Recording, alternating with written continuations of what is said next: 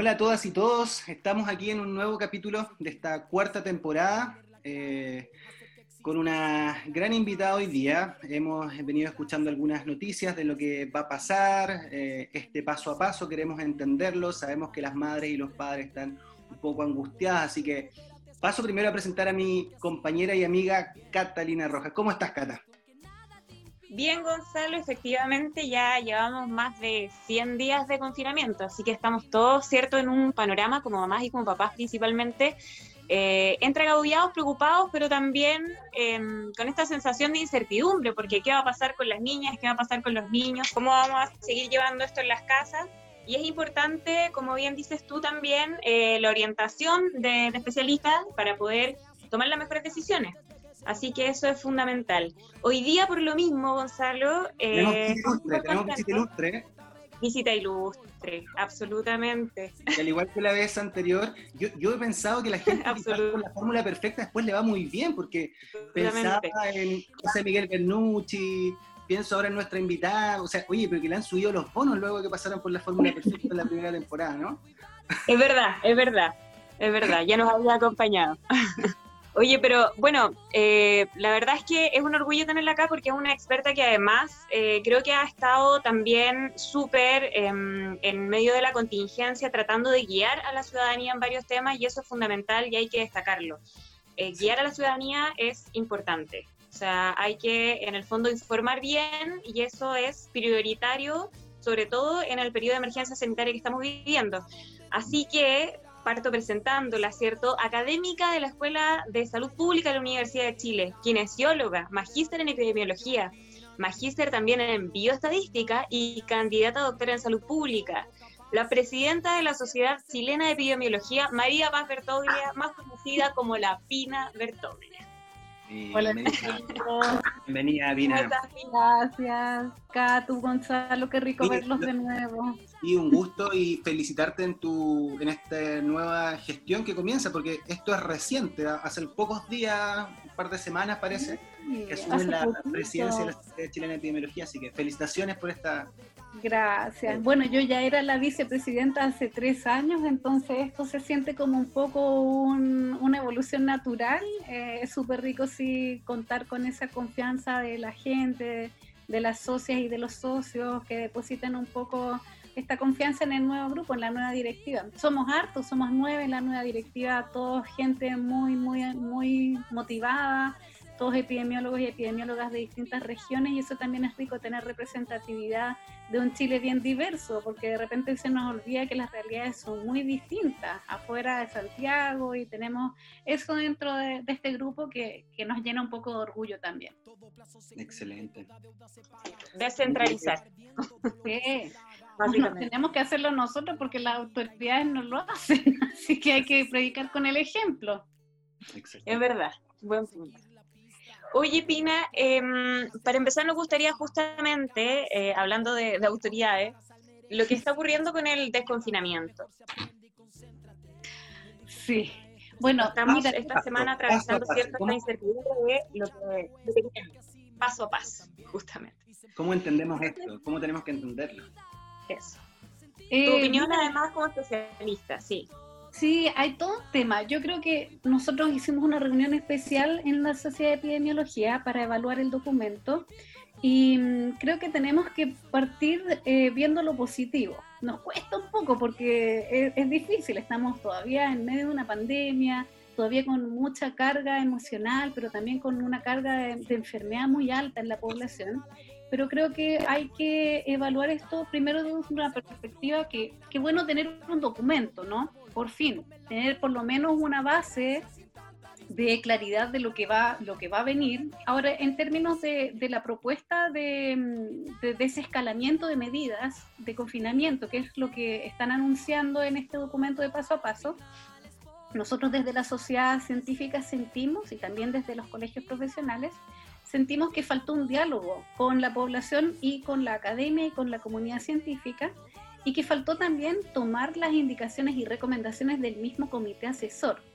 porque nosotros vemos que este documento no recoge todas las recomendaciones que el propio comité asesor que creó este ministerio eh, para poder entonces tener más claridad de si estas recomendaciones van a ser efectivas y no van a aumentar el riesgo de contagio en la población.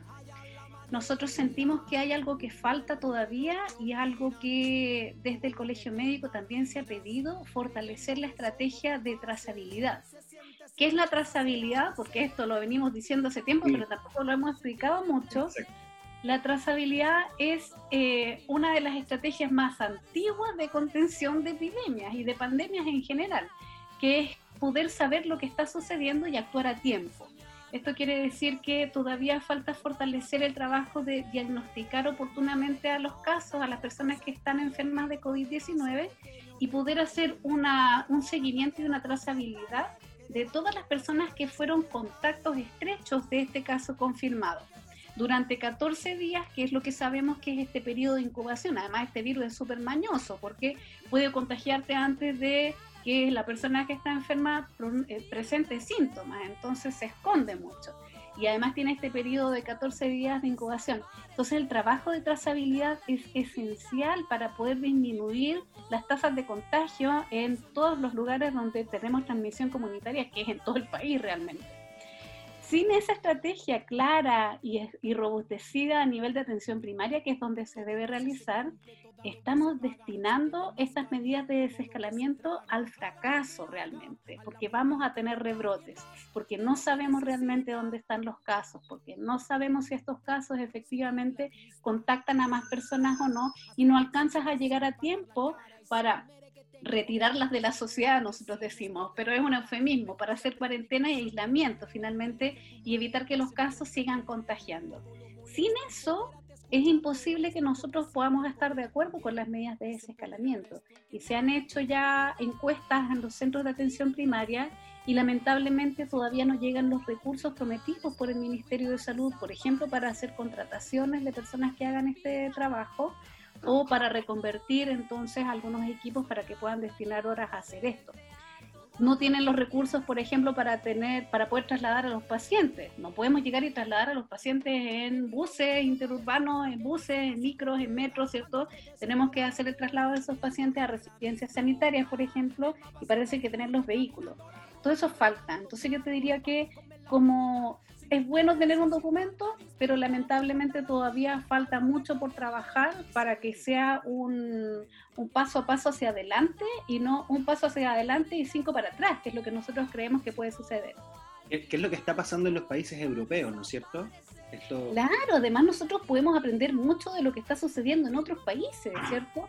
Tenemos, la suerte, entre comillas, de que no somos el primer país ni la primera región en sufrir esta pandemia Estamos viendo cuáles son las estrategias que han resultado y las que no. Y siento que vamos a caer en el, error, por ejemplo, nuevamente, esperamos que no sea así, pero de desescalar, eh, por ejemplo, las cuarentenas por comunas o por grupos comunales en regiones como la región metropolitana o en otras regiones más amplias, donde sabemos que todavía hay mucho traslado entre comunas y por lo tanto no tiene ningún sentido hacer una un desescalamiento o desconfinamiento de un pequeño sector cuando tienes mucho traslado todavía entre comunas.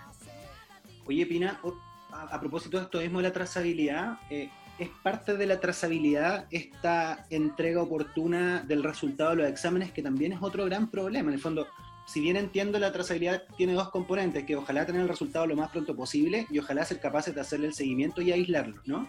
Exacto, la estrategia se llama TTA, que es testeo, trazabilidad y aislamiento. Y la primera T, que es de testeo, no es solamente hacer los exámenes, sino que hacer los exámenes en un tiempo oportuno y además que llegue el resultado en un tiempo oportuno porque nos han dicho muchas veces que, por ejemplo, la capacidad diagnóstica ha aumentado mucho en el país y eso es muy bueno. Tenemos una capacidad máxima alrededor de 25.000 exámenes por día.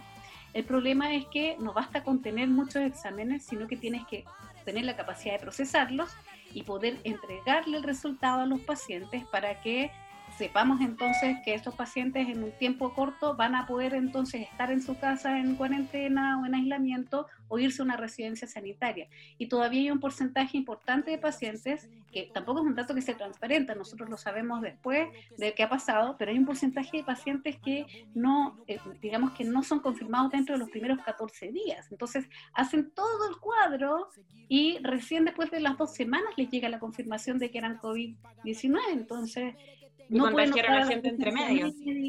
no pueden retirarse entonces a sus casas si es que no estaban en cuarentena. Es súper complejo ese tema que se llama la oportunidad diagnóstica. Entonces no basta solamente con que digamos un porcentaje de personas que ha, disminuido la positividad, que eso es muy bueno también, pero ese caso tiene que ser diagnosticado a tiempo y tiene que poderse entonces iniciar todo lo que se inicia del seguimiento y del aislamiento después de eso.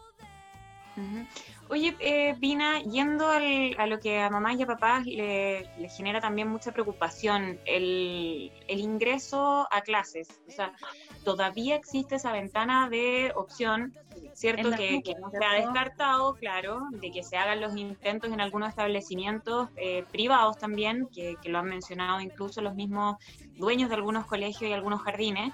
Entonces, ¿por qué? Porque si volvemos de alguna forma las mamás y los papás a trabajar a terreno, vamos a tener que ver dónde, evidentemente, dejar a nuestros hijos, ¿cierto? Y ahí puede ser una opción con los abuelos que pueden contagiarse y tener peligro y son población de riesgo, o en el colegio o el jardín, donde también, evidentemente, se pueden contagiar. Eh, ¿Cómo lo ves tú como, como, especialista en medio de este escenario? ¿Cuáles son eh, las posturas que, que además ustedes como asociación eh, o, la estrategia que ustedes también em, en el fondo proponen frente a esto.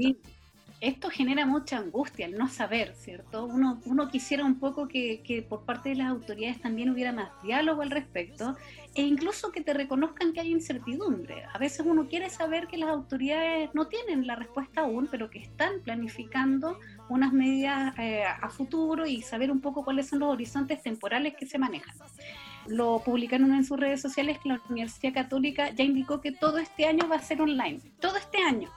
Entonces ya hay un buen antecedente, no solamente de esa universidad, nosotros vemos universidades y también eh, centros educacionales de otros países que ya tomaron esta decisión para poder programarnos entonces y que los padres y madres también puedan tener claridad de cuáles son las estrategias educacionales que van a aplicarse durante todo este año y estar un poco más tranquilos, que yo creo que a todos necesitamos un poco más de tranquilidad para poder programar las actividades de todo el año si ya fueron un poco eh, más claros entonces en esto. Y yo creo que probablemente debido a que esta universidad, que es una universidad grande, entonces que está tomando ya esta decisión y transparentándola, probablemente existan eh, un poco como este efecto bola de nieve, ¿cierto? Más universidades, tal vez más establecimientos que también hay algunos alcaldes que también lo han dicho, ¿cierto? Que se está eh, pensando que de aquí en adelante todo este año va a ser online en los colegios y las escuelas que están bajo su, su tutela. Yo creo que eso es algo que debiéramos dialogar desde ahora, porque también por otro lado nosotros decimos, tienen que haber mínimos, ¿cierto? Mínimos para poder decir que eh, hay seguridad para retornar entonces a las actividades educacionales presenciales, ya sea en jardines, en colegios, en universidades, en institutos técnicos, en toda la gama entonces educacional debiéramos tener nosotros claridad cuáles son los mínimos para asegurar que los niños, niñas no van a estar en riesgo y tampoco, acordémonos que las escuelas y los colegios y jardines no solamente están los niños, también están los docentes, los auxiliares, también hay un montón de personas que trabajan dentro de estos establecimientos que hay que protegerlos también. Entonces uno espera eso y esperaríamos nosotros que haya por lo menos un documento o un poco más de claridad o si hay incertidumbre que lo digan, ¿cierto? Eso también es bueno transparentar un poco eh, pero hemos encontrado declaraciones en prensa donde el ministro de Educación nos recuerda algo que nosotros no necesitamos que nos recuerden, que es la importancia de la educación en los niños. Por supuesto que eso lo sabemos, pero hay mínimos para poder entonces eh, justificar entonces la vuelta presencial a las clases y nosotros no hemos visto que ellos lo hayan confirmado ni tampoco que hayan conformado una mesa de trabajo ni tampoco que se haya avanzado en esto en términos normativos. Entonces, eh, hay que revisar, hay que revisar también de nuevo, tenemos la suerte, entre comillas, de poder ver lo que ha sucedido en otros países, donde han ampliado o han desescalado medidas y han vuelto a clases a algunos niños y han tenido que volver atrás, ¿cierto? Porque se han producido brotes y eso hay que captarlo a tiempo. Entonces, dentro de las recomendaciones que se podrían hacer en caso de pensar en algún momento en reintegrar a clases presenciales, cosa que nosotros decimos que por ahora no están las condiciones sanitarias para hacerlo, pero si se piensa en esto, hay mínimos. Por ejemplo, ¿cómo van a proteger entonces a los niños? ¿Cómo van a proteger al cuerpo docente, a los auxiliares que trabajan en los establecimientos? ¿Van a ser algunos días que van a ir los niños, otros días no? ¿Van a haber horarios diferidos? ¿Cómo van a coordinarse con los padres que van a estar trabajando y que también tienen que entregar entonces? ¿O va a haber opción de hacer mixto, presencial, online? Todas esas cosas debieran quedar claras ahora. Lo otro importante es que tiene que haber una, una, estrategia de testeo también dentro de los establecimientos. Hay que hacer testeos para captar en el momento en el que hayan brotes de forma oportuna. ¿Y qué vas a hacer cuando diagnostiques un caso positivo? ¿Se va a ir toda la clase de cuarentena, dos semanas? Todo eso tiene que quedar súper claro por escrito para poder hacer también la auditoría de estos procesos como se están cumpliendo. Entonces yo te diría que hay opciones de avanzar, pero falta voluntad política por parte de las autoridades de generar un diálogo un poco más transparente. A, propósito de esta autoridades... Perdón, Cata, dale. No, iba a comentar lo que qué importante es la voluntad política considerando que estamos tomando decisiones sanitarias, o sea, es impresentable que se tomen decisiones por sobre el bienestar de la población. Y me parece que eso es lamentablemente algo que ocurre cuando se trata de proteger lo que está pasando, que, que en el fondo se trata de, ir en un diálogo eh, sobre economía, sobre producción, pero no estamos comprendiendo que para que incluso eso funcione, nosotros tenemos que estar sanos, digamos, a la población, de hecho, debe contar con ese derecho fundamental para poder incluso operar, digamos. Entonces, bueno, eso, un paréntesis que me parece importante. Cata, eso que tú comentas fue una de las cosas que hablamos hace dos semanas justamente con la Vinca, Jackson, esto de las autoridades, y de hecho quería volver a ese tema, eh, porque estas autoridades que obviamente van a planificar en algún momento, mañana, pasado, o en dos semanas o en un mes más nuestro retorno, fueron las mismas que hace un tiempo atrás nos dijeron que los niños daban lo mismo, tal, se podían enfermar de coronavirus. Eran vectores, le decían, son vectores, casi como que eso no importara. Exacto, ¿y cuál es la realidad de eso, Pina? O sea, claramente desde, desde la declaración, eh, no sé, fue un despropósito. Esa... Estas afortunadas declaraciones, y no solo fueron acá, fueron a nivel mundial, que se referían a los niños como vectores, que no les pasaba nada. ¿Cuál es la realidad de los niños respecto al coronavirus? Mira, lo primero que tenemos que recordar es que llevamos re poco tiempo conociendo este virus. Es un virus nuevo para nosotros, es un virus que recién lo conocemos hace seis meses. Por lo tanto, hay un montón de elementos que se han ido descubriendo a medida que el virus llega a poblaciones que antes no llegaban. Efectivamente, en un principio se sospechaba que los adolescentes y los niños tenían menor carga de enfermedad y probablemente a nivel macro esto es así, es decir, hay menos eh, casos diagnosticados en población infantil. Pero eso no quiere decir que no hayan y no quiere decir tampoco que esa población no nos haya sorprendido con algunos diagnósticos que en un principio no teníamos idea que estaban relacionados con el SARS-CoV-2, que es el virus que causa la enfermedad COVID-19.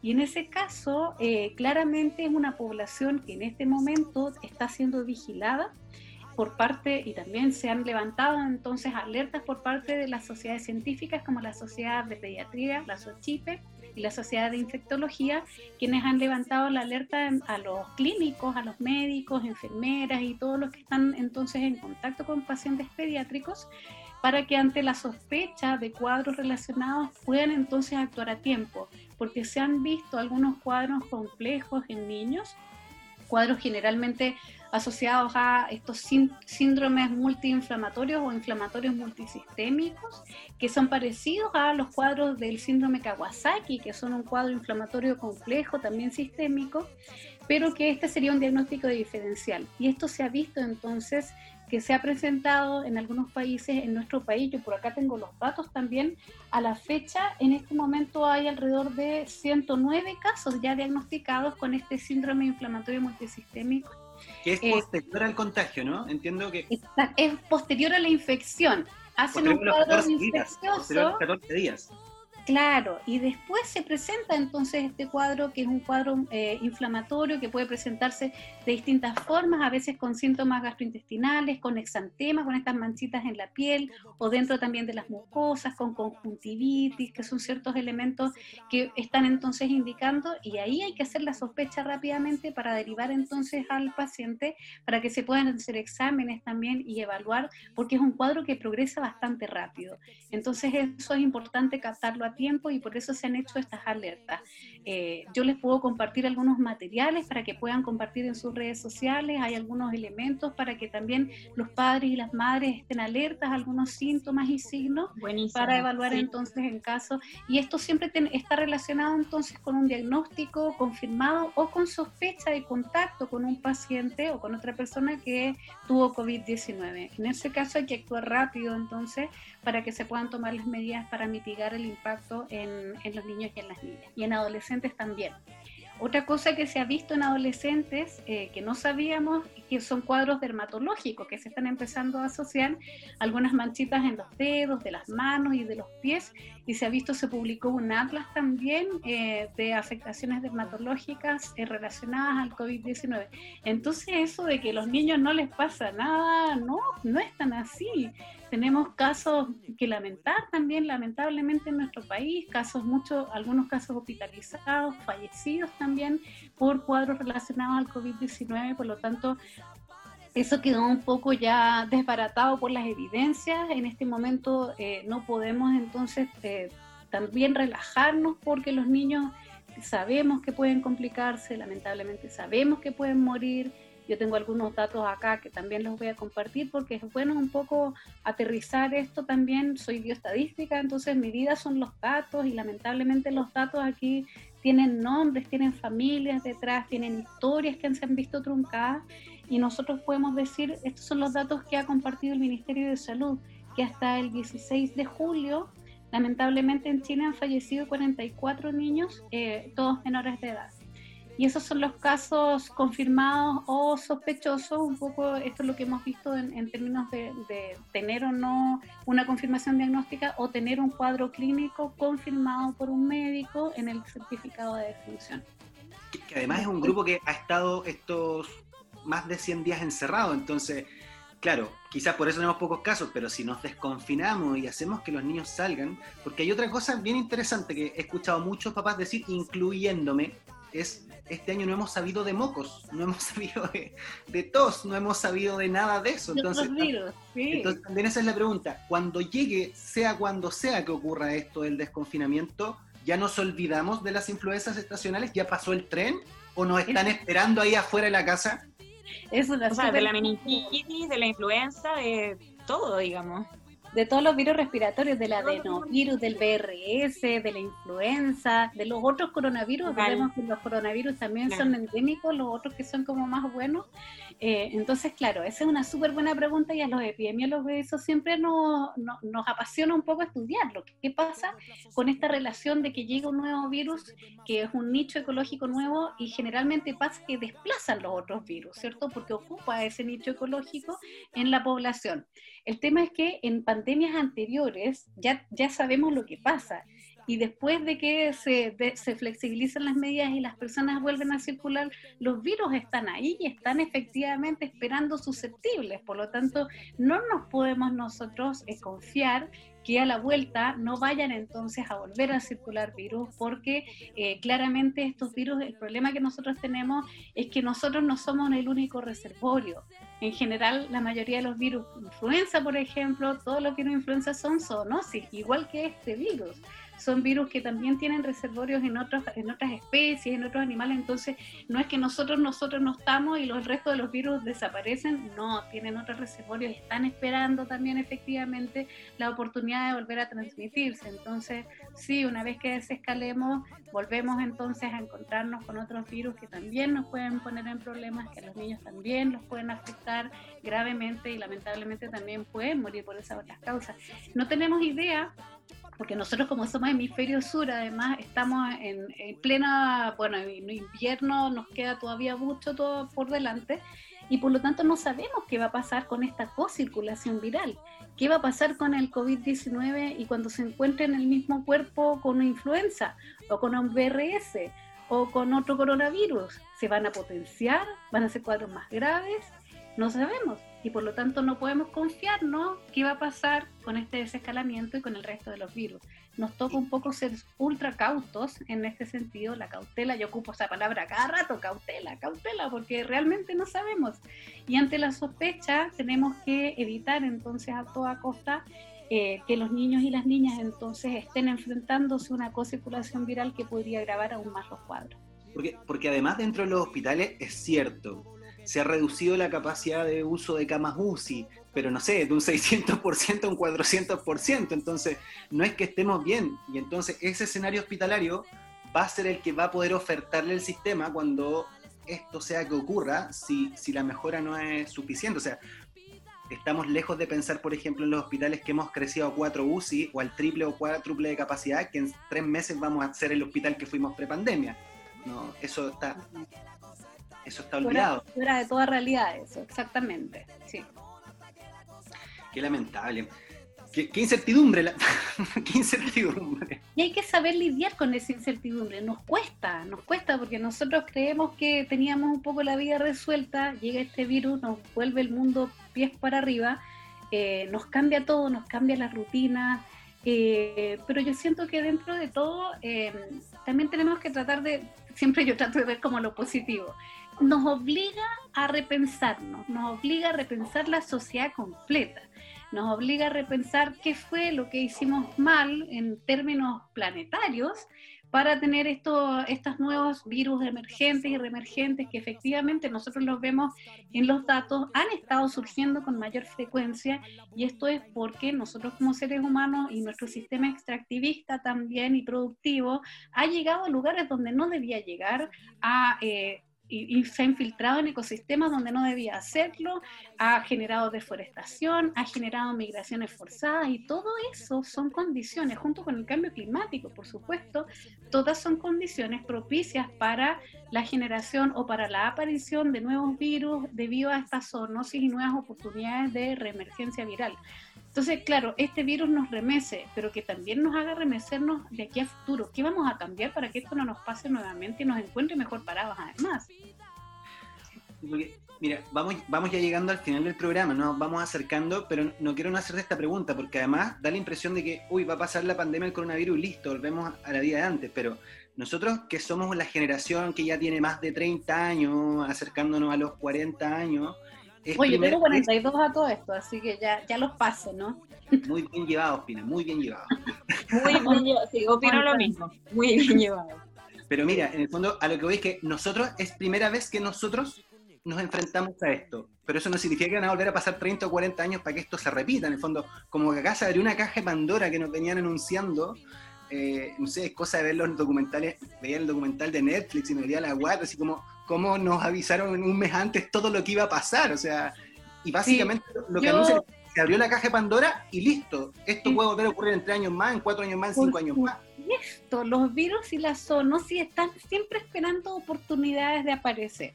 Y ahí es lo que nosotros tenemos que evaluar como sociedad. Yo como epidemióloga, yo he hecho dos tesis de, de predicciones de brotes de enfermedades transmisibles y nosotros sabemos que esto es una realidad y sabemos que efectivamente el día de mañana tenemos que tener un mundo mejor preparado, un mundo más justo, un mundo menos desigual, un mundo donde el acceso a las prestaciones de salud no pueda depender de donde tú naciste, por ejemplo. Todas esas cosas las tenemos que tener resueltas. Quizás yo creo que nos pasó que justamente nuestras generaciones nunca se habían enfrentado a esto y pensaban que, bueno, todos enfermedad, fiebre, nos hospitalizamos, listo. Pero claro, la gente que ha estudiado esto de las pandemias, básicamente lo que decía es, mira, la próxima gran crisis global no va a ser una guerra, no va a ser nada, va a ser una pandemia, porque tenían claridad de lo que está pasando. A continuación de una pandemia viene una crisis social, una crisis económica, y eso además trae, o sea, olvidémonos de la tos, olvidémonos de la fiebre, trae muertes por desnutrición o aumenta la carga de enfermedad en la población por distintos factores, ¿o no? Lo que pasa es que lo que pasa es que nos pilla además como un país que tampoco eh, garantiza los derechos básicos ni mínimos. Entonces, evidente que una pandemia nos golpea mucho peor que en otros países que sí garantizan salud, educación, eh, también sueldos mínimos que son acordes para llevar un nivel de vida más sano y porque también hemos visto, eh, ¿cierto?, la crisis que hay en términos de abastecimiento de alimentos, que es fundamental mantenerse sanos también en caso de que obviamente te, llegue un virus. O sea, he sabido además que, por ejemplo, uno muere, eh, bueno, ahí Pina, tú me puedes corregir, pero, pero he sabido que uno puede morir de influenza, por ejemplo, porque o sea, se alimenta mal porque tiene un perfil cierto de, otra, de otras condiciones, de otras enfermedades. Entonces, evidentemente esas cargas hacen que eh, se pueda agravar que a ti, te, o sea, que uno se contagie un virus. Estamos hablando de algo muy básico, que no está garantizado. A eso voy. Completamente mal porque... Eh, y de hecho, o sea, Chile, no nos olvidemos, Chile es uno de los países más desiguales del mundo. O sea, partimos súper mal. Esta pandemia nos encuentra además con... Uh, acordémonos de lo que pasó, me parece que fue hace mucho tiempo, pero nos encuentra también con una crisis de legitimidad en las instituciones, con una crisis de confianza en las autoridades y donde nosotros nos vemos entonces un plan a largo plazo de recuperarla. Y por otro lado, lo que comentas tú, la desigualdad, o sea, en nuestro país tuvimos un ministro, no lo olvidemos, yo no se lo olvido nunca, que dijo que él no sabía el nivel de pobreza y hacinamiento que existía en, su, en la ciudad donde vivía. Eso no puede ser. O sea, no puede ser que las autoridades sigan emitiendo estos comentarios y gobernando desde el privilegio. Necesitamos autoridades que conozcan el terreno, necesitamos autoridades que entiendan las necesidades reales y el Chile diferente que tenemos. Vuelvo a lo, mismo por lo que empecé, Chile es muy diverso, Chile es muy distinto y tiene mucho que aportar desde sus localidades. Tampoco había una integración de las autoridades locales en los planes ni de confinamiento ni de desconfinamiento. Y eso también transmite mucha desconfianza, que es lo contrario que uno quisiera transmitir en el fondo como que estamos aprendiendo a palos, como que si no estábamos convencidos de que en el 18 de octubre realmente teníamos un problema como país, la pandemia nos lo vino a poner así, pero en la cara, ¿no? Latente. Oye, Pina, yo te quiero dar las gracias de verdad porque eh, me parece fundamental esta conversación en términos de informar a la mamá y a los papás respecto también a estos detalles, ¿cierto? Porque además también ocurre mucho, eh, y creo que en esto estás de acuerdo, Gonzalo, que también uno a veces siente culpa por no tomar las mejores decisiones, entonces el estrés en encierro más las decisiones que hay que tomar, más todo lo que significa eso, es también un tema en salud mental importante. Además que muchos papás tenemos como la idea de que en cualquier momento nos llega un correo del colegio que en una semana más nuestras crías tienen que volver al colegio casi. Claro, hay también un periodo de adaptación que hemos... Esta conversación, esta conversación justamente sirve para eso, para entender que piano, piano, falta harto rato todavía para que nuestras crías vuelvan y, tal como mencionamos, y recojo lo que hablamos, esto vayamos haciéndonos la idea de que eventualmente este año ya fue. Ya lo estamos viendo en otros países y como dijo Pina, ahí ya la Universidad Católica nos informó eh, año online. Así que Pina, muchísimas, muchísimas gracias por estar con nosotros hoy día. ¿Cuántos años es la gestión de la presidencia en la Sochepi? Tres años. Espero que eh, esta sea mi única pandemia en ese periodo. Eso, recién comienza este periodo. esperamos. esperamos, esperamos.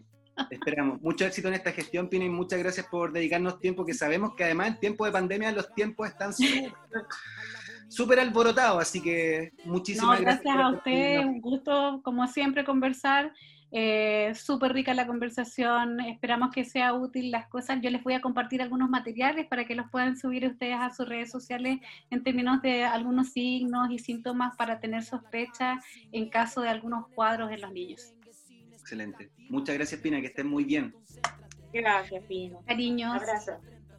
nosotros hacer la invitación siempre a buscarnos en nuestras redes sociales, recordar que en esta cuarta temporada habilitamos un Instagram, arroba la-fórmula perfecta, y que estos capítulos están disponibles en el formato podcast en Spotify y en Apple Podcast. Así que si les parece que otro papá o otra mamá se puede beneficiar de escuchar por ejemplo, la Pina Bertoglia o a los profesionales que hemos entrevistado en los tres capítulos anteriores, comparta el dato. Que en estos tiempos, como bien hemos dicho, la información de buena calidad es fundamental para nosotros las mamás y los papás. ¿Ya? Así que eso, pues Cata, nos despedimos, ¿no? Nos despedimos. Cuídense Hasta Abrazo a todos, gracias. Chao, que estén muy bien. Nos vemos en otro capítulo. Haga lo que haga, a la bonita y no cargue más de lo que necesita.